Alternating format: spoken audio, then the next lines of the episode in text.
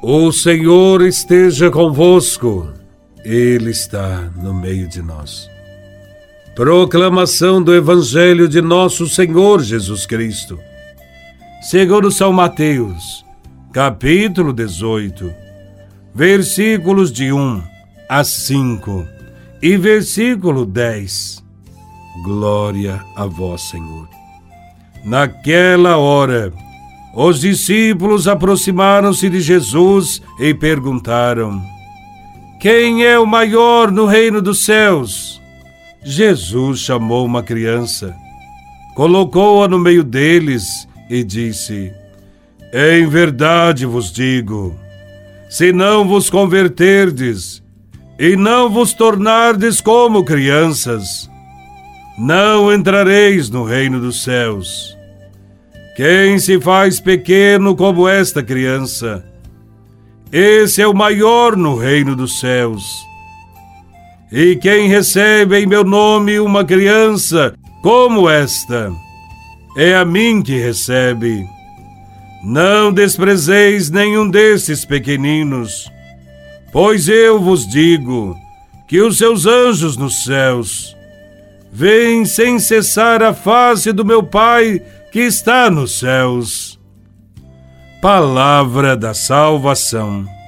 Glória a vós, Senhor.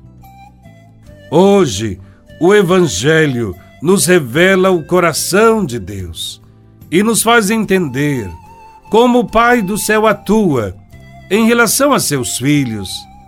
Jesus usa a imagem da criança para dizer que somos filhos de Deus quem se relaciona com Deus, tendo-o como pai, torna-se um filho confiante, obediente e entra no reino dos céus.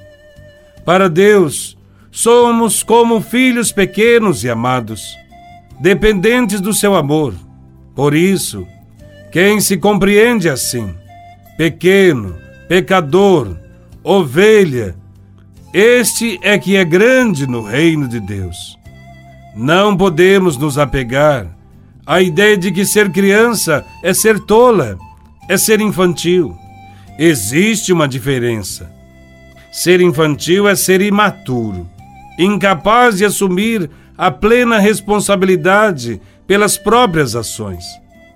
Ser como a criança, no entanto, é assumir responsabilidade e, ao mesmo tempo, ser capaz de entregar-se, de abandonar-se e ser dependente de alguém. É ser autêntico, ser transparente, é ser capaz de viver o amor. Portanto, entendemos que o Pai não valoriza tanto o ser pequeno, mas o fazer-se pequeno. Quem se faz pequeno esse é o maior no reino dos céus. Por isso devemos entender nossa responsabilidade e nos tornarmos mais humildes. Não se trata tanto de ter sido criado pequeno ou simples, limitado ou com mais ou menos capacidade, mas de saber esquecer a possível grandeza de cada um para nos colocarmos mais próximos dos mais humildes e simples. A figura da criança é perfeita. Ela não tem nada de si para dar, a não ser seu sorriso inocente, sua alegria singela, com qualquer coisa de que goste. Ela pensa no hoje em que vive. Ela enxerga mais de perto as coisas pequenas da natureza. Os grandes estão lá em cima mas só olham para o horizonte que parece nunca chegar, para a ambição do futuro que é pura ilusão. As crianças são felizes, se parecem com ovelhas mansas que andam livres pelos prados, pelo mundo, porque este mundo parece tão pequeno diante de todo o céu. A segunda parte deste evangelho ensina que não devemos desconfiar precipitadamente das pessoas, nem desistir de ajudar aos que se encontram em risco.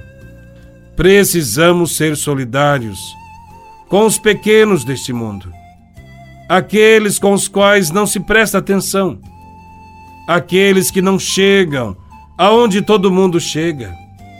Ah, e muito perto de nós, os pequenos, que estão mais abandonados do que os outros, aqueles que são como ovelhas que se desgarram, e o Pai as busca, e quando as encontra, se alegra, porque as faz voltar para casa e já não se perdem.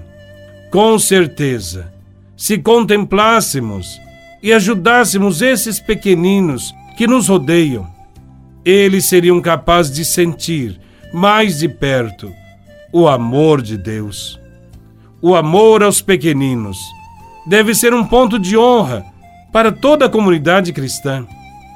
Trata-se aqui de atitudes concretas, de apreço, de incentivo e estima, principalmente em relação a quem está dando os primeiros passos na fé, uma vez que nem sempre é capaz de superar os obstáculos com que se defronta. A comunidade não é lugar para exclusão e para a indiferença. Se alguém se perde, é dever da comunidade reintegrar essa pessoa perdida. O reino dos céus é o amor de Deus Pai vivendo em nós e manifestando-se através de nós, para que o mundo seja mais irmão e mais fraterno. Esse amor deve ser preferencialmente pelos pequenos deste mundo. Que Deus nos ajude a viver o que este Evangelho nos pede. Louvado seja nosso Senhor Jesus Cristo, para sempre seja louvado.